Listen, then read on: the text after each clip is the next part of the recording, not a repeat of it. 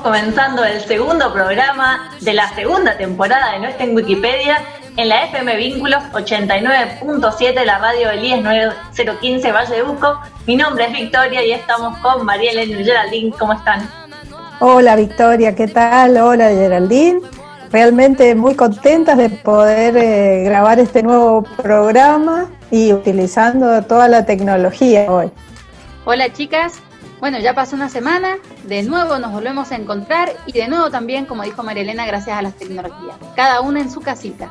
FM Vínculos, enlazando aires. El tema de hoy, seguimos nuevamente con el foco en la virtualidad en la educación. Estamos en tiempos de pandemia, trabajo en casa y eh, nos, siguen, nos siguen surgiendo nuevas dudas, nuevas preguntas.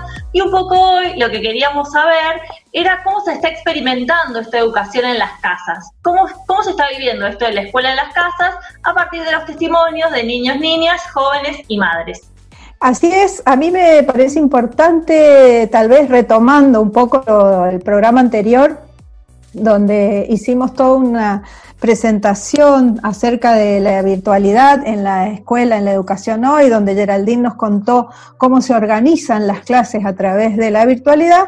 Eh, hoy eh, hacer foco en qué piensan los chicos, las chicas, qué piensan las familias acerca de la educación eh, eh, virtual y en situaciones como las que estamos viviendo, que no, no es poco. Eh, ya no tengo más que agregar. Este, lo bueno que lo que quisimos hacer con el programa pasado es dar una introducción de cómo trabajar la educación virtual. Escuchamos a los y las docentes y bueno, ahora tenemos que escuchar a los a los chicos, chicas y madres y padres. En este caso no entrevistamos a ningún papá, pero bueno, sabemos que también están detrás ahí ayudando ayudando a los chicos.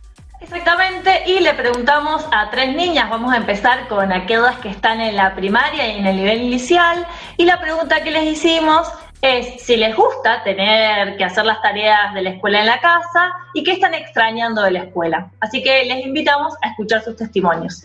Hola, yo soy Vicenta.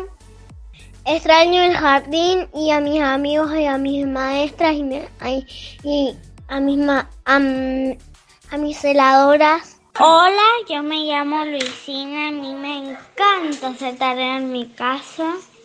Extraño a mis compañeros, a Araceño. Y bueno, chao.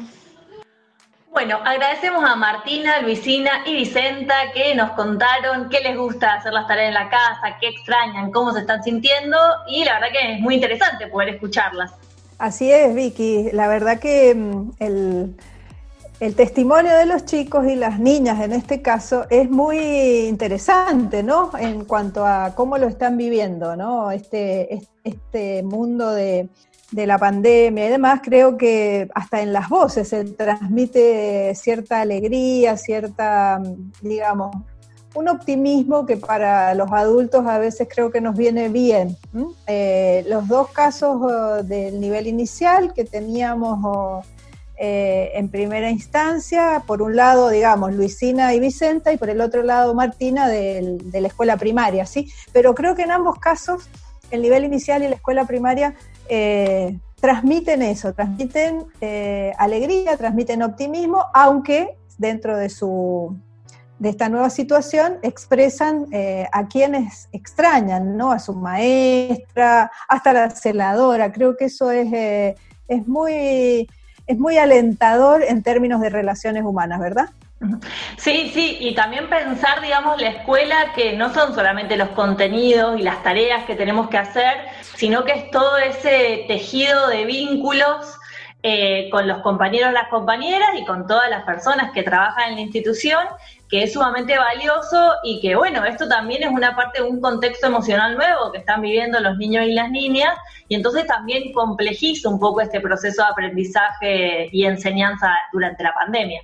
Exactamente, y lo paradojal, seguramente, es que eh, en épocas donde eh, la escuela ha estado tan cuestionada por los contenidos y por la cantidad o la calidad de contenidos que ofrece, eh, aparezca en el testimonio de los niños lo que vos estás remarcando, lo emocional, lo vincular, eh, la necesidad del contacto y del vínculo humano que establece la escuela y que no es menor, al contrario, tiene, debe tener un peso eh, sumamente importante en, en términos de educación, ¿no?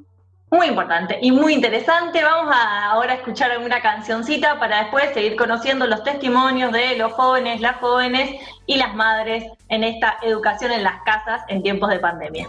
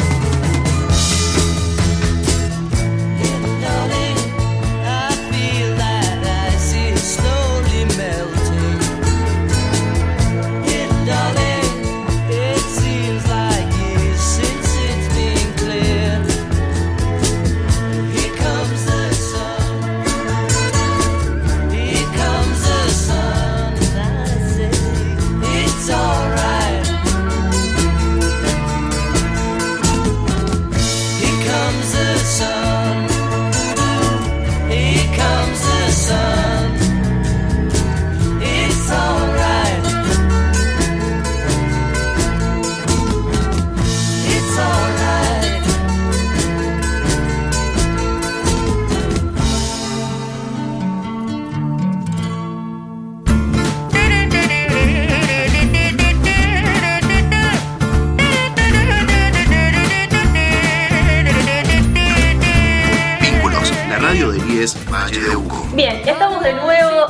Wikipedia al aire del 89.7 FM Vínculos, la radio del IES 9015, y para seguir conociendo cómo está viviendo esta educación en las casas, le preguntamos a jóvenes de un CENS y una escuela secundaria agraria cómo se sentía el tener que hacer las actividades escolares en sus casas y cómo están haciendo para poder hacer las cosas de la escuela y también eh, las cosas del hogar y cómo, qué estrategia les ha funcionado, cómo ha sido el diálogo con los docentes y las docentes. Así que bueno, escuchamos y agradecemos los testimonios. Como están las clases online ahora, me siento bastante cómodo. Lo único que al principio, la primera semana, fueron un poco desordenadas porque recibíamos las tareas por WhatsApp, otras por correo electrónico y después se organizaron en el Google Drive y recibimos todas las actividades en una carpeta en el Google Drive que van ordenadas por materias. Y eso es muy cómodo, aparte de trabajar con la computadora a mí se me da bien y se me hace bastante cómodo. Me parece muy bien la organización que tuvieron los profesores eh, porque el primer día de clases, o sea, de clases virtuales, armaron una carpeta de Google Drive y ya el segundo día teníamos tareas que nos habían mandado y siempre los profesores nos dejaron sus medios de contacto y cada vez que teníamos una duda o necesitábamos que nos explicara algo, estaban a nuestra disposición, incluso nos mandaban videos explicándonos sobre los temas. Eh, me parece muy bien la organización que tuvieron. Hola, eh, mi nombre es Paula Miller, soy del CEN eh, número 3-474. Con respecto a las actividades escolares en la casa, yo me siento tranquila porque tengo la comodidad de mi casa, una comodidad que obviamente en la escuela no está, y que tengo a mi familia que ya tienen sus años, tienen sus experiencias y me pueden ayudar ante cualquier duda que me surja. Eh, las tareas, eh, al llevarlas el día a día, como no hay niños acá en mi casa, eso facilita el poder hacerlas a las tareas más tranquila. Con respecto a todo esto, lo que me gusta es que tengo una cierta tranquilidad al poder acomodar las tareas a mi horario. Decir, bueno, esta tarea que es más larga la voy a dejar a este horario, esta que es más fácil en este otro horario, poder acomodarlo dependiendo de mis horarios.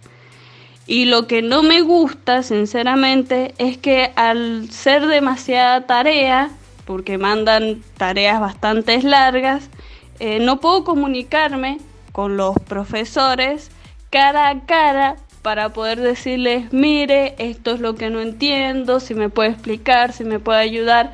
No tengo esa comunicación cara a cara con ellos. Bueno, sumamente interesante los testimonios de estos jóvenes que están transitando sus estudios secundarios y les agradecemos por haberse sumado a nuestra Wikipedia para pensar la educación en las casas hoy. Sí, chicas, me llamó mucho la atención el testimonio de Paula, que bueno, que hace referencia a la importancia que tiene la interactividad en la educación virtual, ¿no, María Elena? Exactamente, creo que el comentario acerca de la necesidad de tener esa, ese feedback o esa retroalimentación, qué me dice el docente o cómo le pregunto y demás, creo que también tiene que ver, no sé, pensando en lo que analizábamos en el programa anterior, eh, los docentes todavía necesitan un tiempo para poder ajustar su metodología a este nuevo dispositivo, ¿verdad?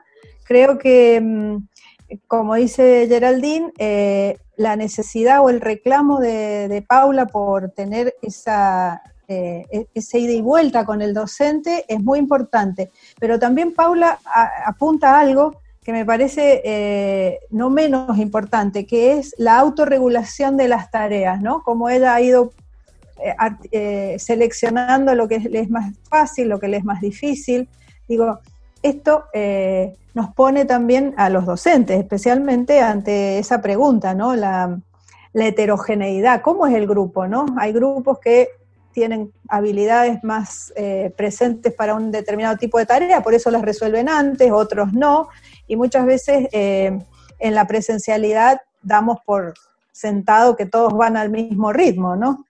Eh, y otra cosa que me gustaría también traer a, cuento es cómo eh, el proceso que han tenido que hacer los docentes, ¿no? lo que decía el, estudiante de la Escuela Técnica Agraria, que dice, al principio los docentes nos, nos daban tareas por todos lados, ¿no? Por WhatsApp, por Drive, y de pronto nos empezaron a organizar las tareas y esto nos ayudó a eh, hacer, digamos, el proceso de aprendizaje, ¿no?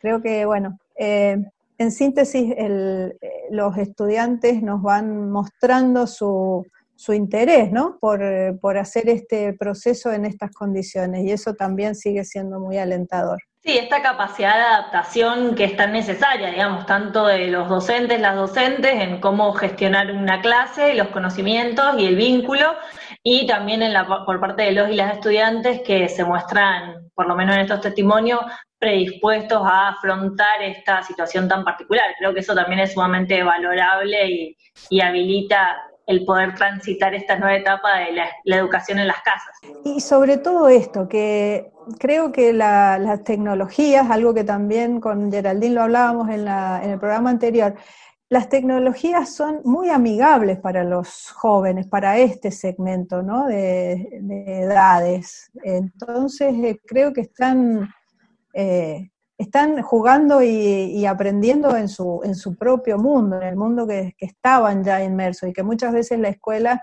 no lo, no lo alcanzaba a aprovechar en todas sus dimensiones, sino que muchas veces lo veía como, como si fuera un más, más que un aliado, un enemigo, un adversario, y hoy las tecnologías son justamente el aliado que tenemos en la escuela para poder avanzar en, en la educación, ¿no? Sí, con la dificultad que igual la tenemos y aparece de otra manera en las aulas, de a veces el acceso económico, digamos, a tener la cantidad de internet que se necesita. Entonces, por ahí está bueno también estos esfuerzos que se están haciendo del gobierno nacional de liberar algunas plataformas que no consuman datos y poder así ir garantizando en la medida de lo posible y la manera más urgente achicar esa brecha en el acceso. Sin lugar a dudas, sí. El tema de la conectividad no solamente para la educación, sino en términos generales creo que va a ser el, el cuello de botella de todo esto. Es decir, en todos los sentidos, eh, en la comunicación, en la educación, en todos los, eh, en, la, en el mismo eh, uso de, de, esparcimiento. Estamos viendo que es el cuello de botella, digamos, ¿no? El acceso a la conectividad y creo que en eso también tendremos que demostrar eh, lo de la conciencia colectiva, ¿no? Que me gustaría que después lo retomáramos en algún en alguno de nuestros programas, ¿no? Eh, en qué medida cada uno eh, podemos aportar a, a, la, a, la, posibilidad de que todos tengan acceso.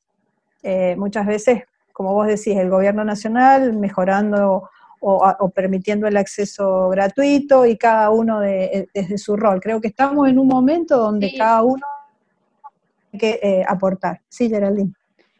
Sí, yo me acuerdo que cuando, sin, sin, sin nombrar gobierno, sin, sin meternos en esa discusión, ¿no?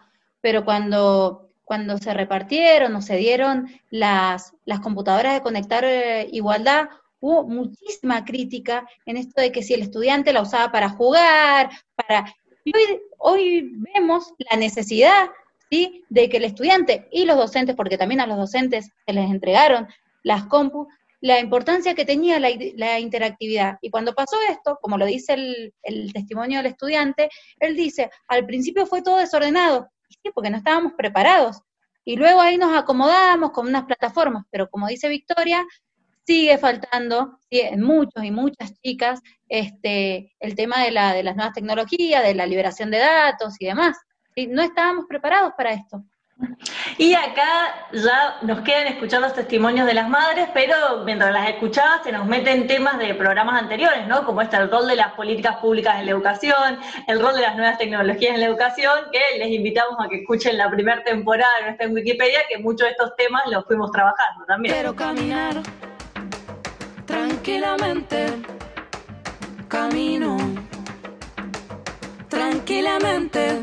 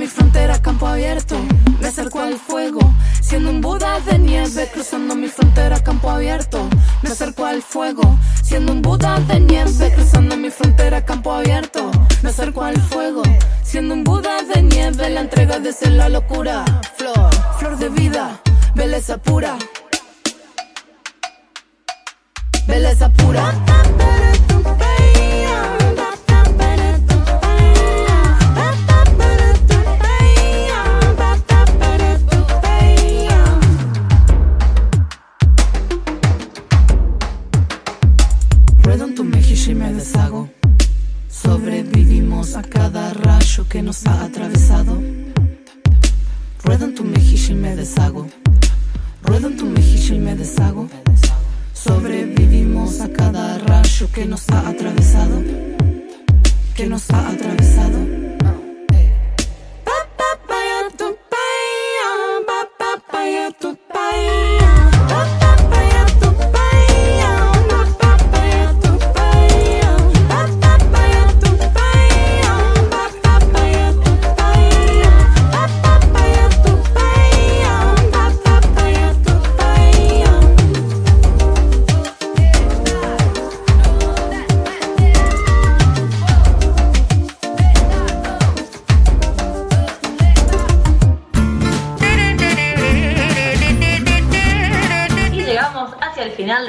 Wikipedia, pero queríamos conocer que los testimonios de las madres, en este caso, a quienes les preguntamos cómo se están organizando para que sus hijos e hijas puedan hacer las actividades escolares en las casas y le agradecemos los múltiples testimonios que tuvimos de madres que tienen hijos e hijas en escuela primaria y también en escuela secundaria.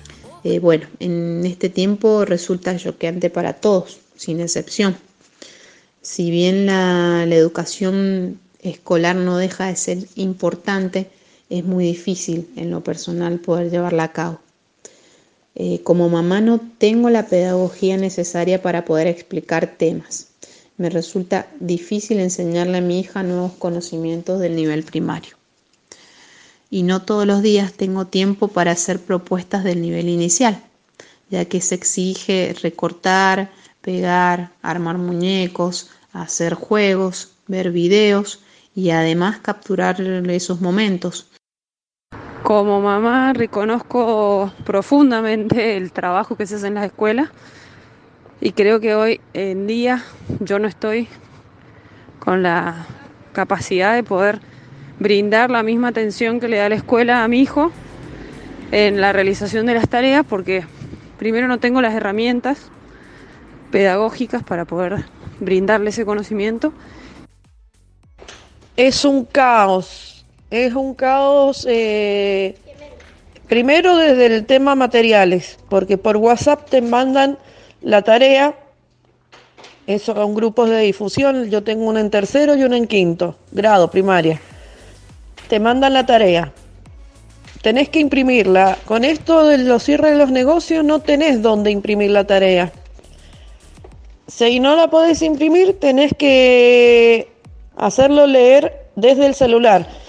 Yo puedo, yo, porque yo puedo tener WhatsApp web y la hago leer desde la notebook, pero mis hijas van a una escuela casi urbano marginal, es decir, que dudo que tengan wifi y que tengan una notebook para el WhatsApp web y se, se van a matar los ojos leyendo desde el celular. Porque no tenés la opción de imprimir o no tenés lugar donde imprimir o no simplemente no tenés el dinero para imprimirlo. Con respecto a las clases virtuales, eh, bueno, yo vi que los profesores se portaron muy bien, trataron de mm, poner todo de su empeño y preocuparse porque los chicos no perdieran clase, explicarles, mandarles las, las cosas que necesitaban y bueno, en fin, no me puedo quejar.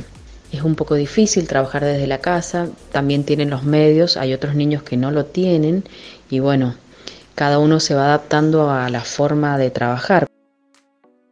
Así, eh, creo que hemos escuchado las, eh, los testimonios tal vez más eh, como más crudos, ¿no? Desde los que están desesperados o desesperadas, ¿no? Las mamás que están eh, desesperadas por la cantidad de tareas que, reciben, ¿no?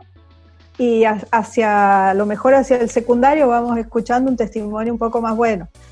Los chicos se han podido organizar, los maestros al o los profesores al principio pudieron mandar las tareas un poco desorganizadas, después las organizaron, Eh, creo que, a lo mejor el, interrogante que nos planteamos es cuál, era la brecha o dónde, cómo era la brecha de las tecnologías en relación a la educación dentro de las familias, ¿no? Porque a lo mejor esto de el, uso del celular o el uso de la computadora quedó más en paralelo, se me ocurre, al proceso educativo propiamente dicho, ¿no? La presencialidad ofrecía ciertas seguridades a los padres, estaban en la escuela, tranquilos, los dejaban en, en manos de los docentes, las docentes, quienes enseñaban, y hoy eh, ese, ese escenario se cambió por una computadora o un celular, eh, y eso creo que a los padres les, está generando y a las madres les está generando eh, mucha incertidumbre y demás, pero creo que es, es, muy entendible, ¿no?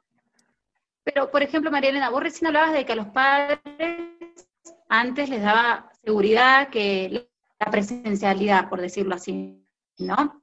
Pero, por ejemplo, hay algo que a mí me llama la atención, es, ¿no? Entre eh, la responsabilidad que tiene el docente y los padres a la hora de educar. ¿sí?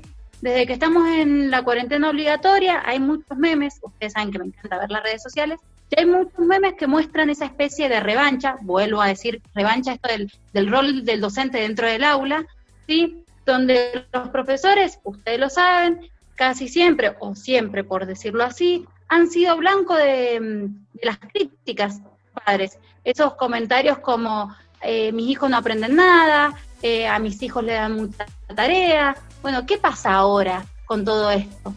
Sí, es, parte, primero creo que es parte de las redes sociales, ¿no? Que, están de alguna manera eh, visibilizando lo, que la sociedad, una, lo que está pasando hoy en términos de coyuntura, de lo que es la cuarentena, como vos decías, y es, expresando algunos de manera graciosa o simpática y otros de manera agresiva, que, realmente eso creo que hay que también eh, analizarlo y descartarlo, ¿no? Porque a veces de, manera humorística, el humor eh, en buenos términos siempre agrega, suma, eh, permite reflexionar y demás. El tema es cuando se vuelve agresivo o, violento, ¿no?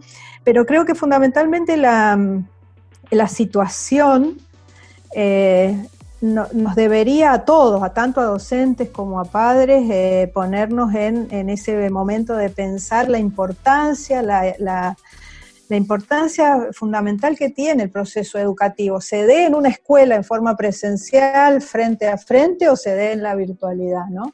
Creo que eh, el, hecho en sí mismo de la educación eh, a veces pasa como decíamos recién, a veces ha sido subvalorado, criticado. Eh, y bueno, ha, llegado el momento, tal vez esta, e, esta cuarentena nos permita o les permita a muchos eh, valorar ¿no? la, tarea que se hace en, las aulas, en las escuelas, a veces con dificultades, con, con gran cantidad de chicos, ¿no? con muchos chicos, y a su vez a los, a los docentes les permita eh, comprender también eh, ciertas dinámicas familiares o ciertas problemáticas familiares. Traigo a colación un, caso que vi en, en un noticiero de una mamá en el secano de la Valle con siete hijos y un celular. Eh, y esa mamá explicando cómo sus, chicos que eran de distintas edades y que asistían a distintos eh, niveles educativos, nivel inicial y primaria fundamentalmente y secundaria, con un celular se organizaban en un día como para que todos pudieran hacer las tareas, digo, ¿no? Eh, me parece sin, digamos, sin caer en que todo es fácil y demás, digo, pero por ahí tiene, sí poniendo en valor que hay familias eh, que se organizaron y se organizan para que sus hijos puedan estudiar aún sin recursos, ¿no? Y hay eh, otras familias que están poniéndole el valor a esto de, las tecnologías y, la educación. Sí, y por ahí sumar, digamos, que esto que hablamos de los nuevos roles que estamos teniendo como docentes, que también están teniendo los estudiantes, también las familias están teniendo un rol que era otro, porque todo ha cambiado, digamos, y nuestra normalidad ya es otra. Entonces también esto tratar de ver cómo hacemos la adaptación sin desesperarnos. Me parece que, que claramente no va a ser de la misma manera, no vamos a aprender lo mismo, ni sabemos cómo, ni cuánto, ni qué, ni cuántas cosas nuevas estamos aprendiendo ahora que no estamos valorando. Entonces, saber que no desesperarnos, digamos, me parece que por ahí hay un poco de, desesperación o agobio y si no poder transitar esta, esta situación tan particular, de, como un proceso de aprendizaje también, digamos, que estamos haciendo cada una de las personas en los distintos roles que tenemos y en este caso escuchamos a las madres eh, también remarcar que son madres no es casualidad, digamos, la mayor parte de las tareas del cuidado, de acompañamiento de los hijos y las hijas recae sobre las mujeres de la familia. Eh, entonces, que esto también es un nuevo proceso de aprendizaje que, que, no lo podemos conocer mucho porque se está viviendo ahora. Entonces, en un par de años o un par de meses vamos a poder verlo desde otro lado y con otros ojos. Seguramente, sí, sí, seguramente, y ojalá que, que todo este tiempo de aislamiento eh, les, nos permita en todos los términos, ¿no? Salir mejores, salir mejores y más, eh, más humanizados, más reconciliados con muchas cosas que hemos vivido y que creo que, estamos justo en, la, en, el momento oportuno para, para valorarlas, para valorizarlas en términos de, humanidad, ¿no? Y creo que la escuela, la educación, eh, más allá, como decía Geraldine, de todo lo que ha sido objetada, reclamada, creo que eh, sin lugar a dudas es el, sigue siendo un espacio de contención y hoy también lo es porque eh, pensemos en, eso, ¿no? El tiempo que están ocupando los chicos y las chicas, los niños en, hacer cuestiones que sean eh, realmente, como dice Victoria, no sabemos si van a tener toda la potencia del aprendizaje, pero yo creo que les están permitiendo la continuidad en un proceso histórico que no, nadie imaginaba que íbamos a vivir. Y eso nos genera muchas dudas, nuevas preguntas, así que ya vamos llegando al final de este segundo programa, de esta segunda temporada de Nuestra en Wikipedia. Muchas gracias María Elena, muchas gracias Geraldine. Gracias chicas y seguimos pensando para nuestro próximo programa en No está en Wikipedia. Bueno, muchas gracias chicas. De seguro nos encontramos una semana de nuevo, este, en cuarentena. De seguro será así. Y bueno, nada, recuerden que si quieren escucharnos, eh, este, saldremos en vivo por la 89.7 eh, y también nos pueden encontrar en Spotify como no está en Wikipedia, segunda temporada, van a encontrar el programa. Y como siempre decimos, no buscamos verdades absolutas, sino compartir nuestros cuestionamientos e inquietudes acerca de la educación. Hasta la próxima. Vínculos, la radio IES Valle de.